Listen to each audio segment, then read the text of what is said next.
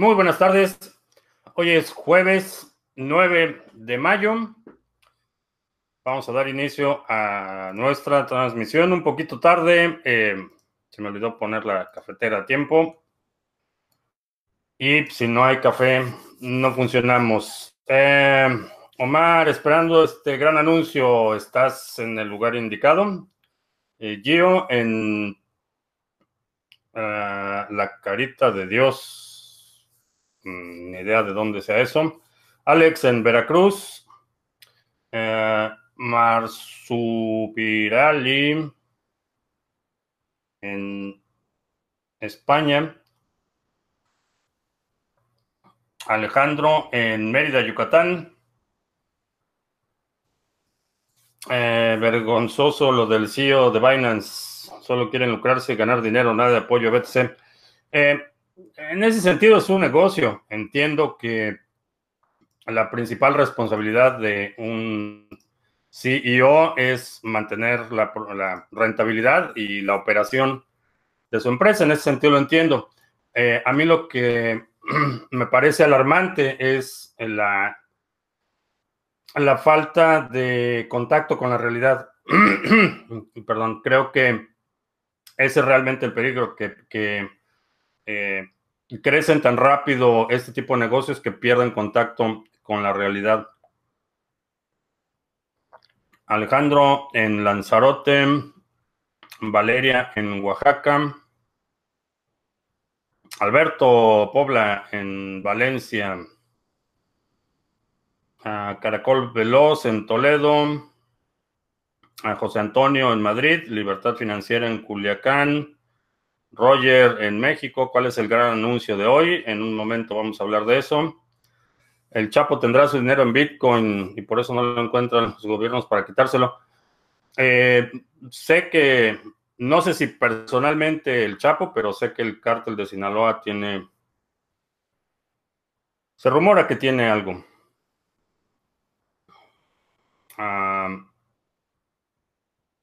Cripto en Córdoba, eh, Juan Carlos en La Paz, eh, Luis Ángel en Tijuana, Isabel en Madrid. Eh, David, los tengo en ascuas. sí, es parte de que me pongan atención. Gabriel en Argentina. Ah, Adler en Jaén. Blind Alley en Madrid. YouTube en Bilbao. Jorge Luis en Panamá. Omar dice que su esposa piensa que está enamorado de mí. Lo siento, Omar, no eres mi tipo.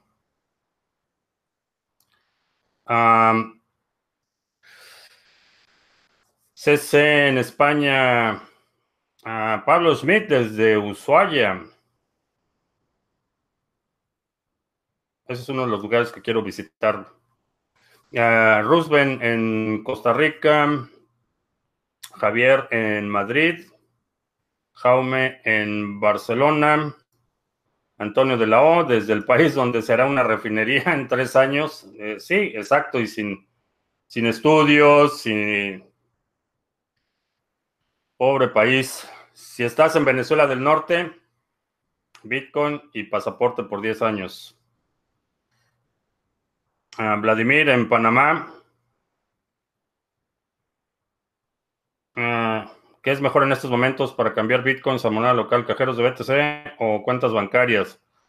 Eh, depende de qué tanto te preocupa la situación de la privacidad. Es básicamente el criterio. Eh, mm, en los cajeros vas a pagar un poco más generalmente, las comisiones van a ser un poco más altas, pero los requerimientos en términos de privacidad van a ser menores. Entonces hay que sopesar el costo-beneficio. que McAfee sí ofreció ayudar al CEO de Binance. Hablando de perder contacto con la realidad.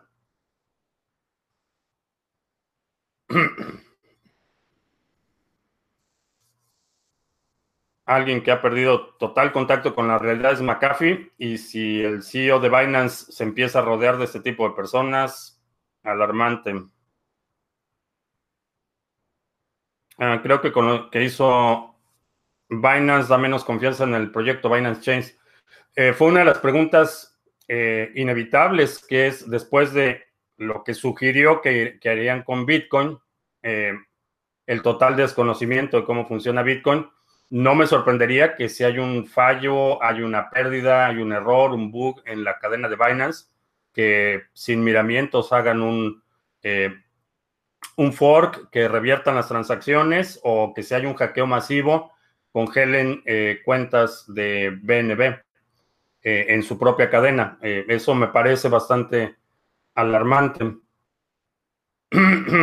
Javier, que el seminario y no has encontrado la contraseña, busca en tu folder de spam o correo no deseados. Ah, he escuchado que se van ahí, sobre todo si estás utilizando cuentas como Gmail, Yahoo o Hotmail, generalmente terminan ahí.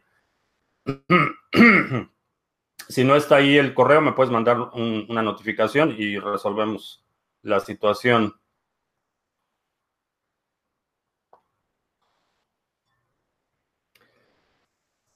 Ah, si todos los estados están tremendamente endeudados, como indico en mis comentarios, ¿se compensan las deudas de unos y otros o hay algún gran acreedor? Em, ah, no, no, no creo que se compensen porque a final de cuentas y por lo menos es el caso aquí en Estados Unidos y, es un caso similar en algunos otros países, el Banco Central no es en realidad una entidad del gobierno, es un banco privado. Entonces, las deudas de los gobiernos, y esto es algo que, eh, de hecho, desde, desde la, la invención de los bancos eh, por parte de principalmente los, los templarios, eh, la Orden de los Templarios fue la primera eh, organización transnacional que empezó a dar servicios bancarios de transmisión de dinero y por muchos años hay instituciones y, grupos privados que prestan a, gobiernos en, en la época eh, en el alto medioevo y, en la época eh, del Renacimiento, lo que sucedía era que estos banqueros financiaban principados para eh, organizar ejércitos, para invadir, para ganar terreno, para ganar territorio, para expandir sus dominios. Entonces eran bancos privados los que estaban financiando conflictos entre estados. Eso no ha cambiado mucho. realmente la Reserva Federal es una entidad privada eh, el Banco Mundial es una entidad privada, el Fondo Monetario Internacional es una entidad privada. Entonces, aunque, por ejemplo, China tiene un gran porcentaje de la deuda eh, pública, de los bonos de la tesorería de Estados Unidos, eh, no necesariamente se compensa, no hay una reciprocidad directa y creo que es muy difícil pensar en un escenario en el que los países mutuamente se cancelarían las deudas, porque aun cuando buena parte de la deuda de Estados Unidos está en poder del Banco eh, eh, Popular de China, no toda la deuda está en el Banco Popular. Hay, entidades, empresas en China que tienen deuda del gobierno norteamericano. Entonces es un escenario muy complejo. No veo un escenario en el que se, se podrían eh, cancelar deudas, pero el, el, gran acreedor son los bancos privados, es el Fondo Monetario Internacional, eh, el Banco Mundial, eh, bancos eh, regionales, bancos de desarrollo regional.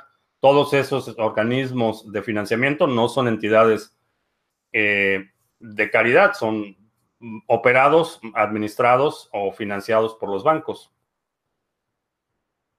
Mm, ok.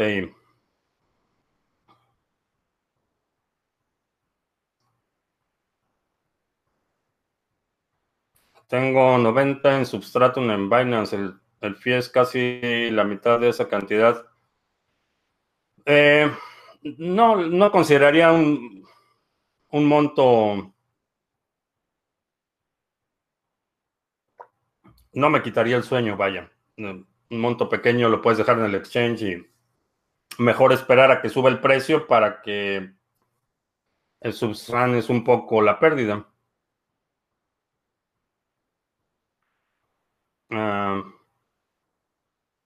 Luis BTC desde la capital mundial de la salsa, Cali, Colombia.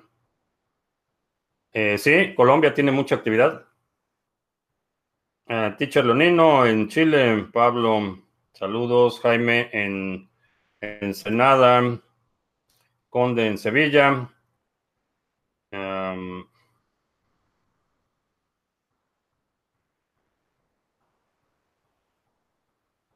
Marcos, compré Ledger Nano, llegó forrado solamente con nylon, no tiene ningún sello de seguridad, está bien. Eh, si lo compraste directamente del, del fabricante, sí. Eh, por ejemplo, este que tengo aquí, que es lo compré directo con Ledger, no tiene, no tiene sello de seguridad. Cuando, cuando lo abras y lo conectas por primera vez, asegúrate de reinicializarlo por completo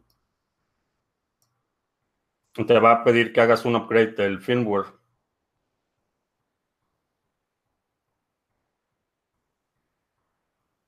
El BNB cayó en picada. No he checado el precio de BNB, no, no lo sigo mucho, pero es alarmante. Eh, para, si tuviera una gran cantidad de BNB, la verdad es que yo lo habría vendido ayer.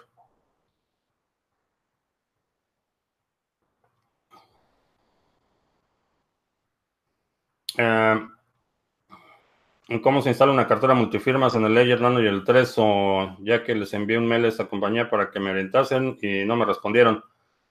Eh, ok, vamos a hablar de ese tema. Es, es más bien como un tutorial.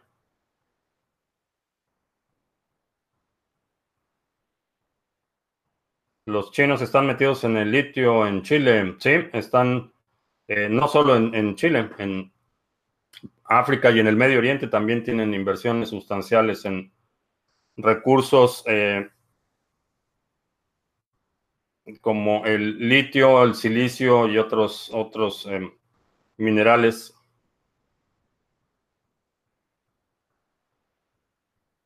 Bueno, vamos a hacer el anuncio. Nada más necesito preparar mi pantalla.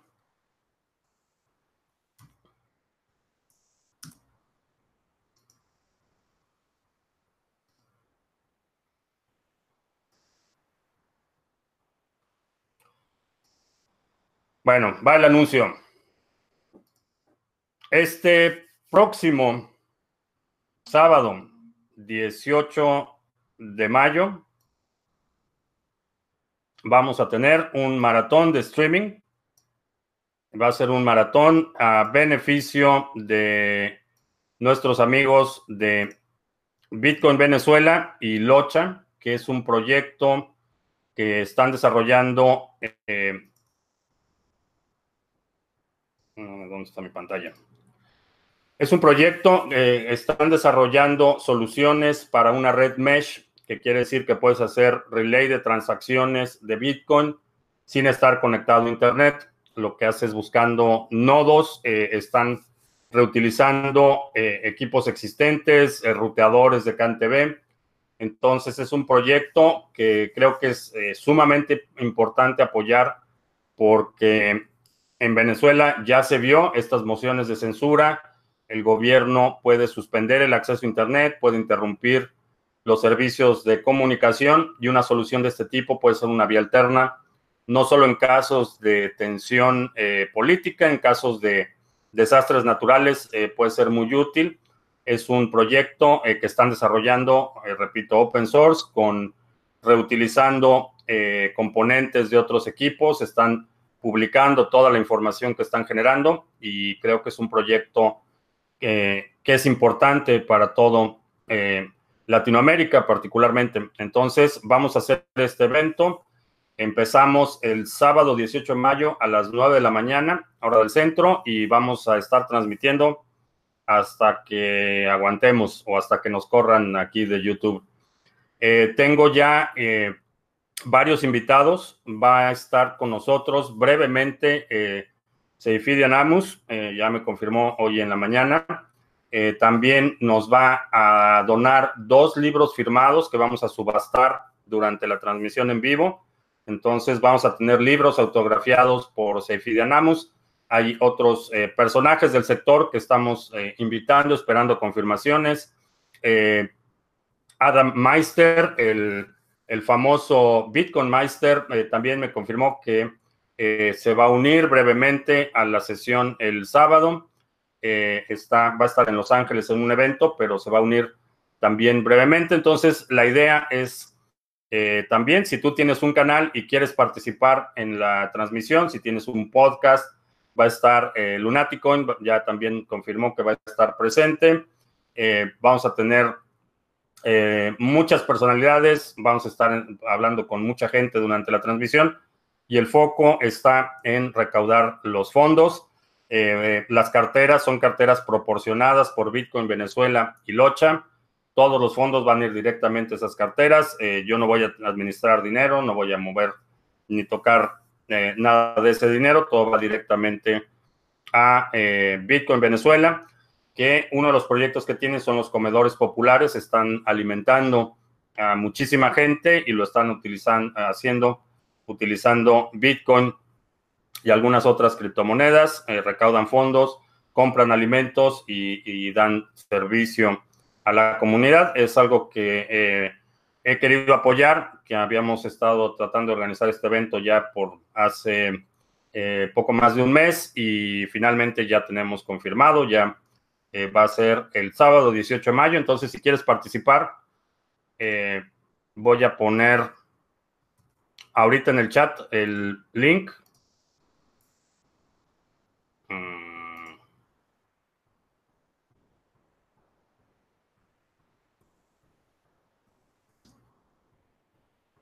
Ahí está en el chat el link para que puedas ver los detalles.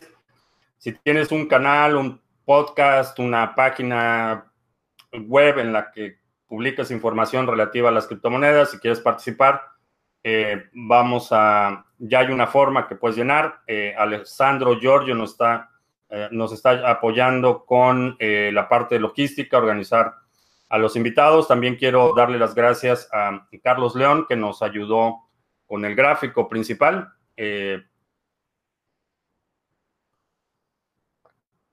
así es que eh, apunta en tu agenda, sábado 18 de mayo a partir de las 9 de la mañana, hora del centro de Estados Unidos, maratón. Eh, por supuesto que voy a tener una jarra de café. ya confirmé con la dueña de mis quincenas que me va a ayudar a rellenar la jarra de café y aquí vamos a estar hasta que hasta que aguantemos o nos corran de YouTube.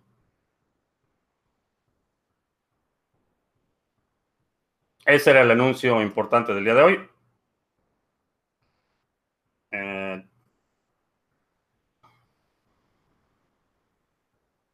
Bernardo en Italia. Vamos a ver.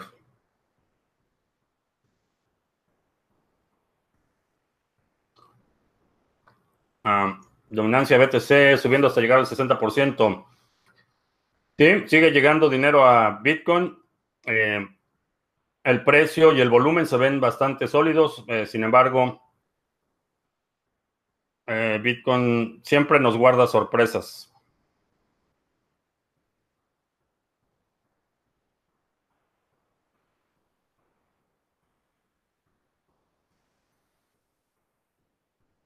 Ah, que creo que es el causante de la subida de Bitcoin y está provocando la bajada de las altcoins. Lo que está provocando la bajada de las altcoins es la subida de Bitcoin. Este es un fenómeno que lo vemos, es como eh, es como la como un tsunami. Lo que sucede con un tsunami es que antes de que llegue la ola principal, el nivel del mar empieza a retroceder, se empieza a retroceder, empieza a retroceder eh, se empieza a desaparecer las playas, dependiendo obviamente de la magnitud del fenómeno, pueden ser desde un par de metros, que es indistinguible de una marea baja, hasta eh, kilómetros. Entonces, eh, cuando va, va, a haber un tsunami, lo que hace es que el nivel del mar retrocede, empieza a retroceder, empieza a retroceder, empieza a retroceder, y eso es lo que acumula el volumen de la pared de agua que después regresa como un tsunami. Entonces, eh, es un fenómeno similar. Lo que estamos viendo es que todo el dinero se está yendo a Bitcoin y lo que va a hacer Bitcoin es regresar como una ola y después todo ese dinero va a regresar a las altas. Es el ritmo que hemos estado observando desde ya hace eh, cinco años prácticamente.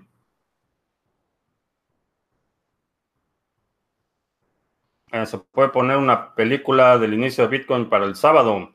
Eh, podemos hablarlo, pero por cuestiones de copyright y para que no nos cierren el canal, no podemos publicar material del que no tengamos autorización expresa o eh, eh, la propiedad intelectual. ¿Alguien tiene una cronología de exchange de criptomonedas que fueron hackeados? Eh, ¿Todos han sido hackeados o van a ser hackeados? Creo que quedan de los exchanges principales. Creo que no mal recuerdo, me parece que Bitrex ha sido el único que no ha sido hackeado, pero podría estar equivocado. Eh, Kraken, eh, no recuerdo que haya sido hackeado en, los últimos años, pero asume que todos han sido hackeados o van a ser hackeados. Binance era el que eh, incluso mucha gente me criticaba por decir que Binance iba a ser hackeado y que era solo cuestión de tiempo. Eh, mucha gente asume que porque son grandes son intocables, pero eh, dada la, arquitectura, la naturaleza y el nivel de incentivos que hay en los exchanges, eh, es inevitable que los exchanges sean vulnerables. y Toro no es, no es propiamente un exchange. y Toro tiene el componente de exchange pero es principalmente un broker en el sentido tradicional.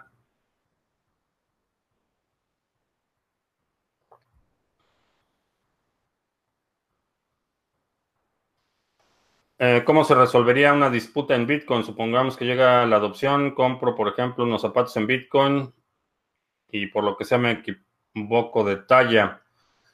Em, generalmente, bueno, hay, varias, varias cuestiones. Primero, los términos y condiciones de la transacción se establecen desde el inicio.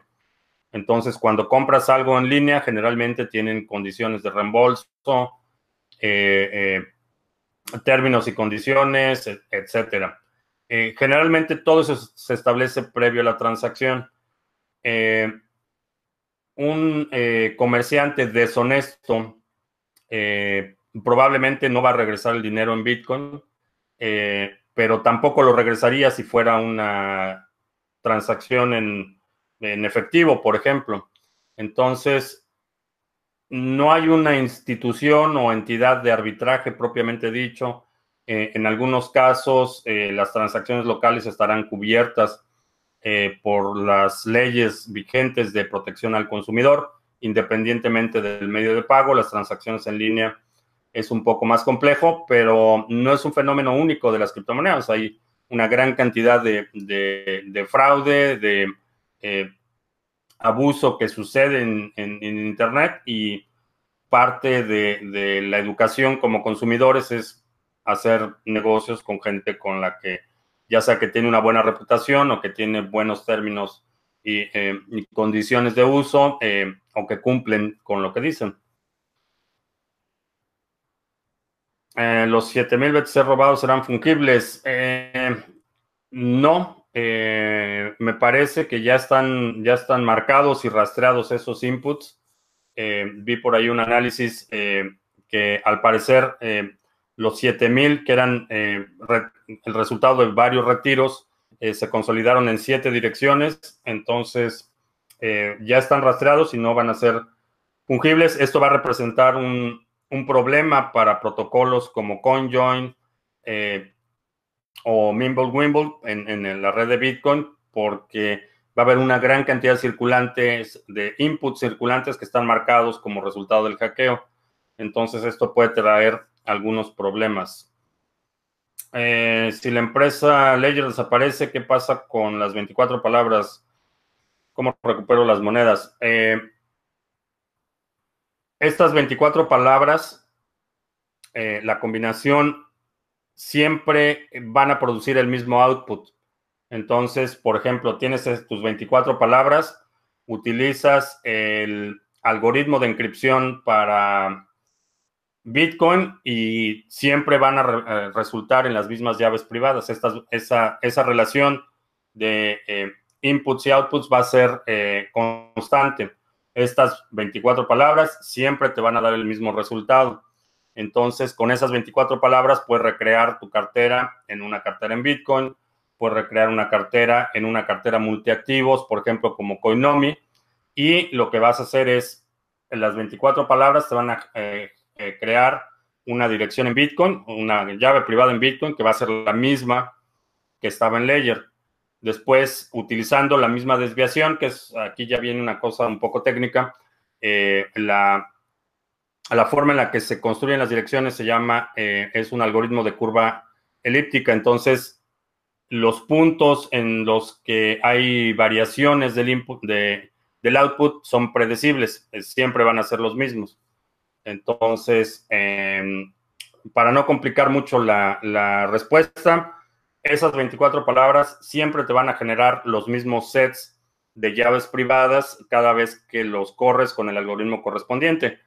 Estas 24 palabras siempre te van a dar la misma llave privada en Bitcoin, la misma llave privada en Dash, la misma llave privada en, eh, Ethereum o cualquier otra red, siempre y cuando se utilice la misma desviación, lo que se llama la desviación eh, a la hora de crearlo. Entonces, la respuesta es, esas 24 palabras son las llaves a todo lo que está en la cartera y se puede recuperar independientemente de la empresa. Y lo mismo aplica a cualquier otra cartera, no solo las carteras en hardware.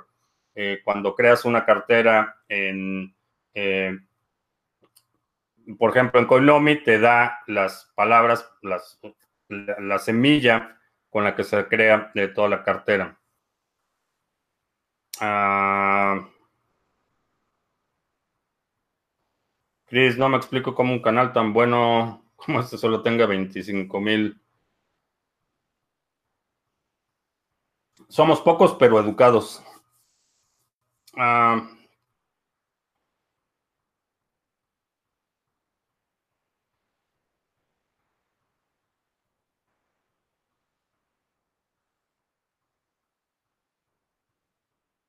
A Marcos tuve la oportunidad de conocer en la conferencia. Em, de conocerme a mí en la conferencia. En realidad Binance no fue hackeado, fueron hackeados los usuarios con phishing e ingeniería social. Eh, sí, en, sentido estricto no fue hackeado. Eh, porque la vulnerabilidad no vino por parte de Binance. Eh, fue efectivamente, prácticamente toda la actividad fue cuentas de los usuarios hackeadas. El problema es que todos sus checks de seguridad fallaron. Eso es, esa es eh, una vulnerabilidad inherente del exchange. esa no era responsabilidad de los usuarios. Cuando hay un spike de actividad, hay los exchanges eh, y, realmente cualquier persona que tiene custodia en el modelo de riesgo, cuando estás eh, evaluando tu modelo de riesgo, eh, hay varias fases por las que pasa un ataque en, curso. Entonces tú como, como parte del, del, equipo defensor, digamos, como parte el equipo de seguridad informática, una de las primeras cosas que tienes que hacer es, eh, una vez que falló la disuasión, eh, el siguiente elemento de seguridad es la, detección. Y esa fue la parte que falló en el modelo de seguridad de Binance. Eh, de la misma forma, por la misma razón por la que tienes una alarma en tu casa, por ejemplo, y pones un letrero que dice tengo una alarma, y cuando ese tengo una alarma no es suficiente para disuadir a un, un a un asaltante, el asaltante entra, el siguiente elemento es la detección. Una vez que está dentro, la alarma suena y te alerta que hay actividad irregular en tu propiedad. Esa es la parte que falló en Binance. Eh, la parte de la seguridad en sí no fue eh, vulnerada su seguridad, la actividad no fue dentro de Binance. Ahora, esto no quiere decir que no haya habido colaboración de alguien dentro de Binance, que eso es algo que hay que considerar como una posibilidad. Eh, todavía es, es, muy temprano para hacer esa determinación y, y si sucede, quizá no lo sepamos, eh, pero eh, no me sorprendería que hubiera alguien internamente colaborando con los atacantes. Eso siempre es posible. Mientras más grande es un exchange, la, la posibilidad de que esto suceda se incrementa dramáticamente. Entonces, tenemos las cuentas de los usuarios son vulneradas, los hackers roban credenciales, empiezan a tener actividad irregular en las cuentas, el equipo de seguridad de, Binance no detecta esta actividad y lo detectan hasta que hacen el retiro. Ahí es donde, en mi opinión, estuvo la falla, en, la parte no de la disuasión, sino en la parte de la detección de la actividad irregular, que eso es algo que eh, si ves la historia de Binance y los tweets del CEO de Binance, es algo de lo que presumían mucho y en, muchas instancias es una de las justificaciones que han dado para eh, las comisiones de retiro tan altas. Eh, si te fijas, por ejemplo, en, las sesiones de preguntas y respuestas que tiene el CEO, cada vez que viene a colación el tema de por qué los fees de retiro son tan altos en Binance, te dice porque tienen todo un esquema de seguridad, eh, que tienen gente dedicada a monitorear la actividad de las cuentas, que la parte del fraude y todo esto. Y esa fue precisamente la parte que falló. Entonces, eh, vaya, todavía hay, mucho que eh, aprender como lección, pero esa fue la, anatomía, el, análisis inicial y lo que sabemos del ataque.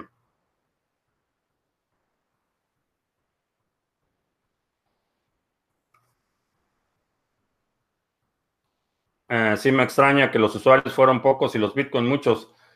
Eh, no hay una estimación de, no he visto una estimación del número de cuentas afectadas todavía, pero definitivamente para acumular esa cantidad de Bitcoin y retirarlo, debió haber habido, debió haber una, un nivel de actividad eh, irregular.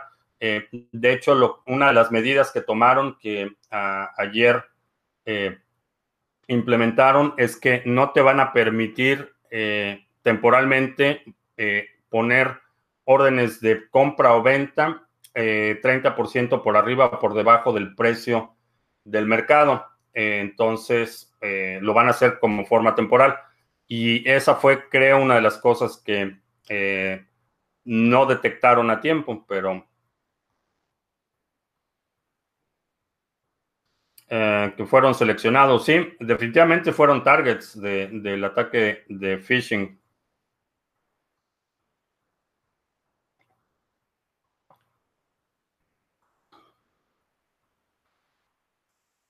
¿Aconsejaría comprar el máximo de BTC ahora o hacer eh, cost average durante dos o tres meses?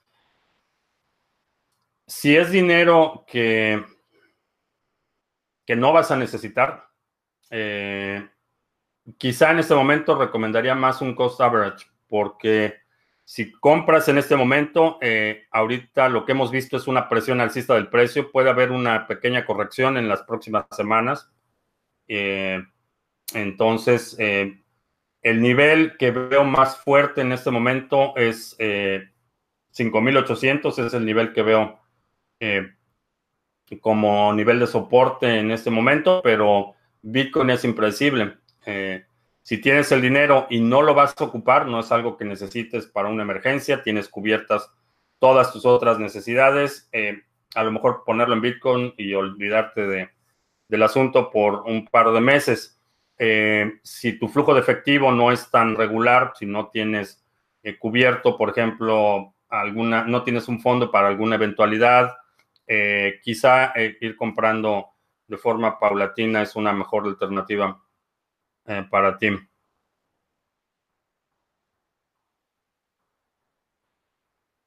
Eh, ¿Qué opino de lo dicho del CEO de hacer el rollback? Necesitas ver la transmisión de ayer. Eh, hablé con detalle, pero me parece alarmante el nivel de ignorancia.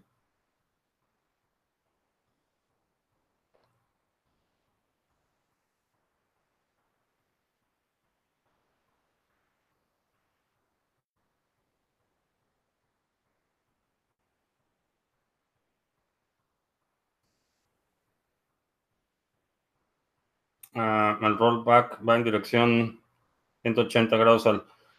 El rollback sería, eh, en efecto, sería un hard fork.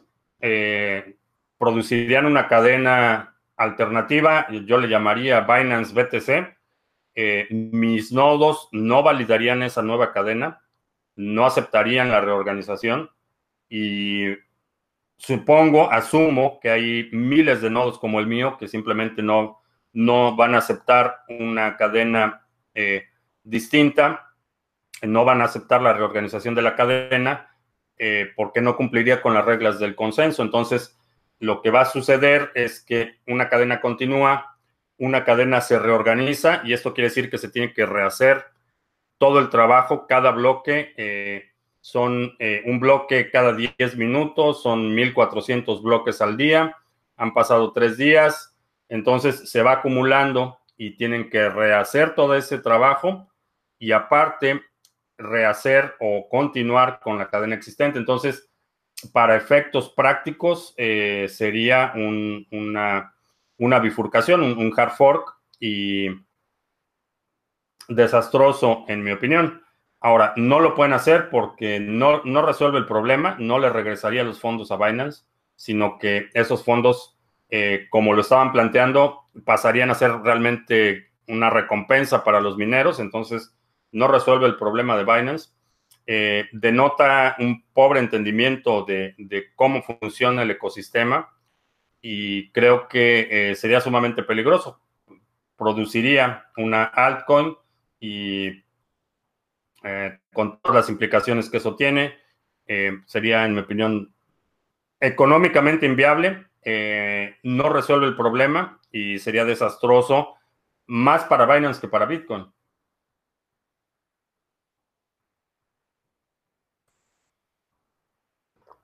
Eh, en caso de que se produzca una nueva cadena, ¿cómo le dices al nodo que no lo aceptas? Eh, no, de hecho tendrías, para aceptar la nueva cadena, tendrías que hacer una modificación al nodo, a la configuración del nodo. Eh, el nodo está configurado para seguir la cadena más larga. Y mientras la cadena actual continúe minando bloques y tu nodo sigue validando esos bloques, cuando recibe un bloque con una altitud de bloque, con un número de bloque que ya existe, lo que va a hacer el nodo es decirle, rechazar ese bloque diciendo, no, ya tengo ese bloque, y el siguiente bloque el mismo, ya tengo ese bloque, el siguiente bloque es el mismo, entonces va rechazando los bloques como los, bloques de la cadena alterna se van propagando. Cada vez que llega un bloque, eh, no sé en qué, ah, qué número de bloque vamos, ah, en el 5000, debe ser como 6 millones y algo. Eh,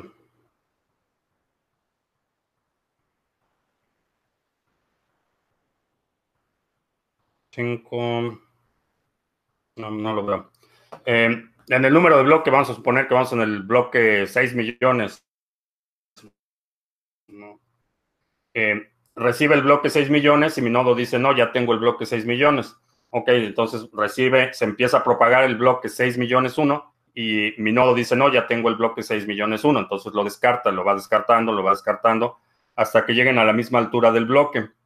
Eh, cuando llegan a la misma altura del bloque, los hashes del bloque van a ser distintos. Cuando llegue el bloque, por decir algo, 6 millones 11, llega ese bloque, dice, ok, mi nodo dice ese bloque no lo tengo, revisa los hashes y va, va a decir, este hash no corresponde porque no corresponde al hash del bloque anterior, que no corresponde al hash del bloque anterior, que no corresponde, entonces invalida todo ese nuevo trabajo y continúa cuando recibe un bloque que corresponde a los hashes, entonces dice, este sí es un bloque válido y lo continúa. Entonces, para efectos prácticos sería una, bifurcación.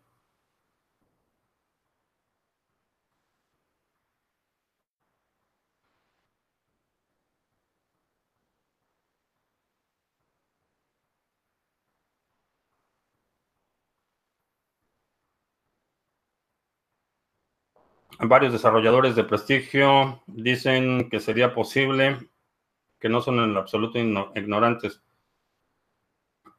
Eh, ya sé de quién hablas, de, ese desarrollador de prestigio.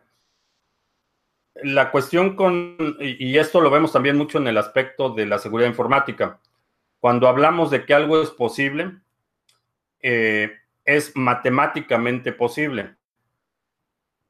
Ahora, para el lenguaje argot, el, lenguaje coloquial, posible y probable son, son palabras que se utilizan eh, a veces de forma intercambiable.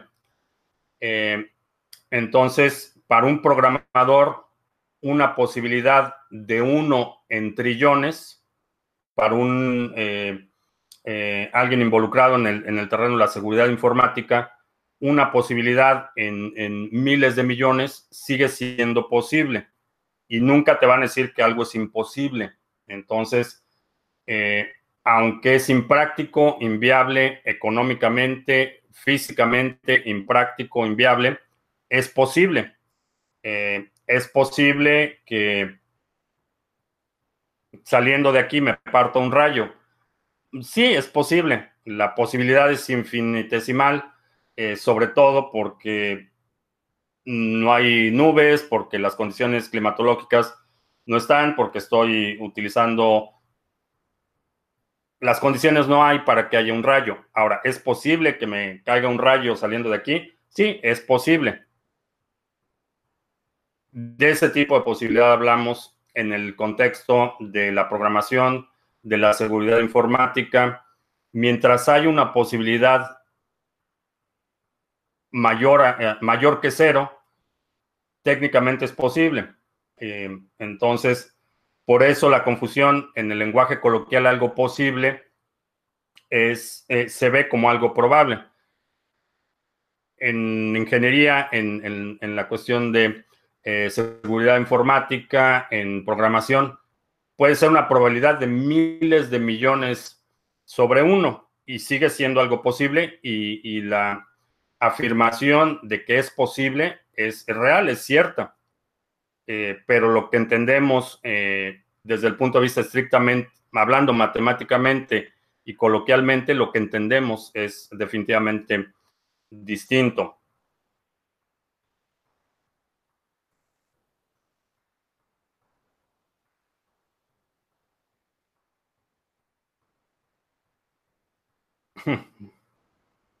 de Justin Stone. Ya me pareció una. Su, su anuncio que va a recaudar lo de la pérdida de Binance es una.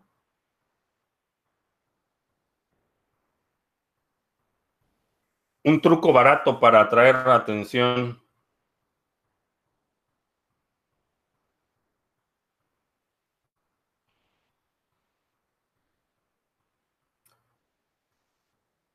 Veo viable ADA en 50 dólares en un plazo de 5 a 7 años. Em, no estoy seguro que en 5 a 7 años, eh, pero creo que se va a apreciar bastante. Em,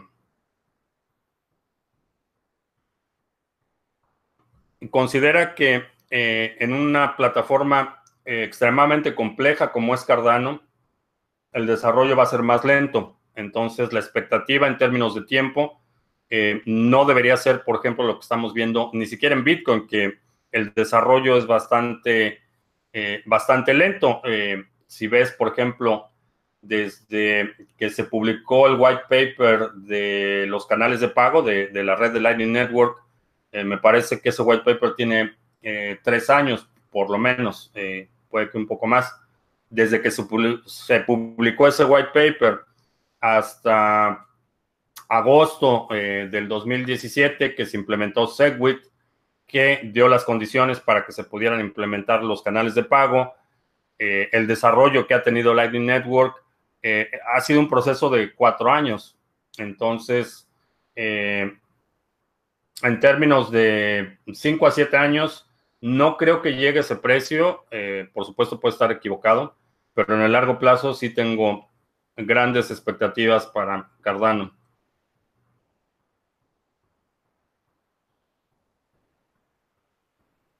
Eh, ¿Qué opino de que el liberalismo, específicamente el, anarcocapitalismo, em, El anarcocapitalismo es una confusión ideológica, es una contradicción en sí misma. No puedes tener capitalismo y anarquía.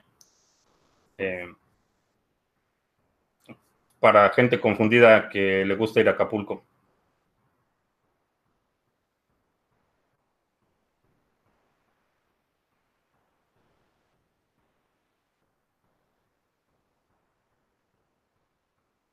Veo un problema que Ethereum sea inflacionario y no tenga un supply finito en cuanto a apreciación. Es uno de los problemas, pero no es el, definitivamente no es el, uno de los principales.